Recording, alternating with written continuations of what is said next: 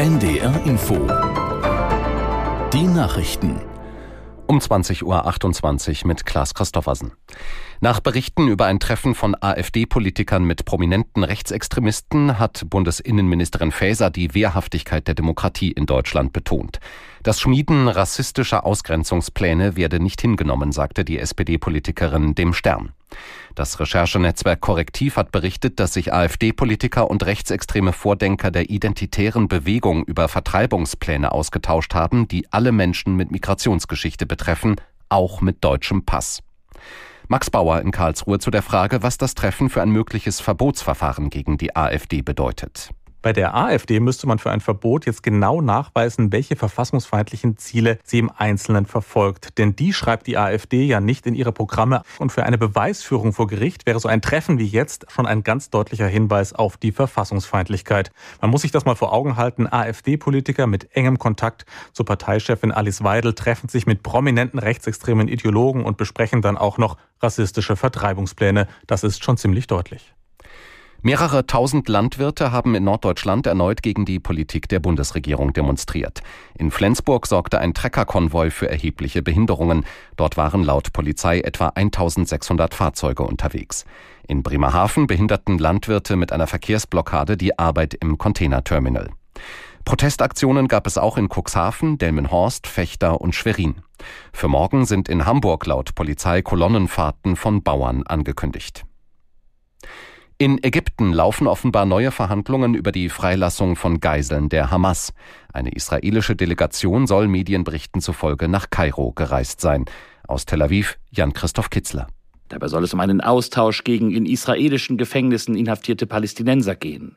Mehr als 100 Geiseln sollen sich noch in den Händen der Hamas und weiterer Terrororganisationen im Gazastreifen befinden. Über ihren Zustand ist wenig bekannt. Viele der Angehörige der Geiseln drängen auf eine Waffenruhe. Sie fürchten, dass weitere Geiseln bei den Kampfhandlungen im Gazastreifen ums Leben kommen könnten. Bereits freigelassene Geiseln hatten in den letzten Tagen von sexuellen Übergriffen und Folter berichtet. Diskutiert wird offenbar auch über eine Lösung für den Krieg im Gazastreifen durch den Abzug von Hamas-Führern aus dem Gebiet. Die NATO-Länder haben der Ukraine weitere Militärhilfe in Aussicht gestellt. Während eines Treffens des sogenannten NATO-Ukraine-Rats in Brüssel wurden Einzelheiten besprochen. Der Schwerpunkt liegt nach Angaben von NATO-Generalsekretär Stoltenberg auf der Luftabwehr. Details nannte das Bündnis nicht. Der ukrainische Präsident Zelensky hatte die Verbündeten vor nachlassender Unterstützung gewarnt. Das Wetter in Norddeutschland.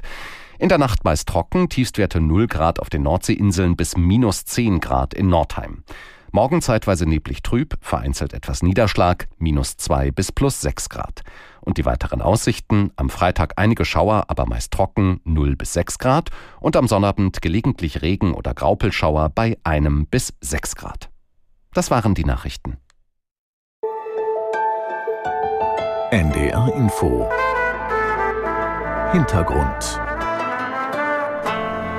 Weiße Sandstrände, kristallklares Wasser und traumhafte Lagunen. Deswegen kommen Touristen auf die Cookinseln im Pazifik.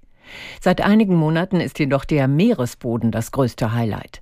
In 5000 Metern Tiefe liegen kartoffelförmige Felsbrocken, die wertvolle Rohstoffe enthalten. Kobalt, Nickel und Mangan. Die Metalle werden für Batterien, Wind- und Solaranlagen gebraucht. Für Rohstoffhändler sind die Cookinseln eine Goldgrube, die noch erschlossen werden muss.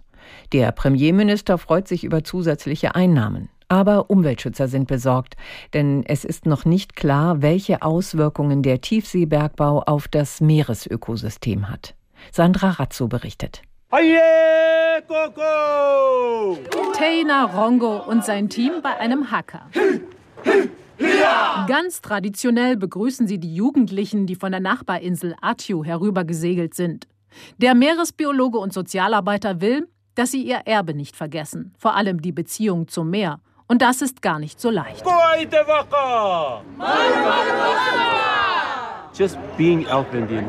Wenn du da draußen auf dem Meer bist, entdeckst du so viel und du lernst es zu schätzen.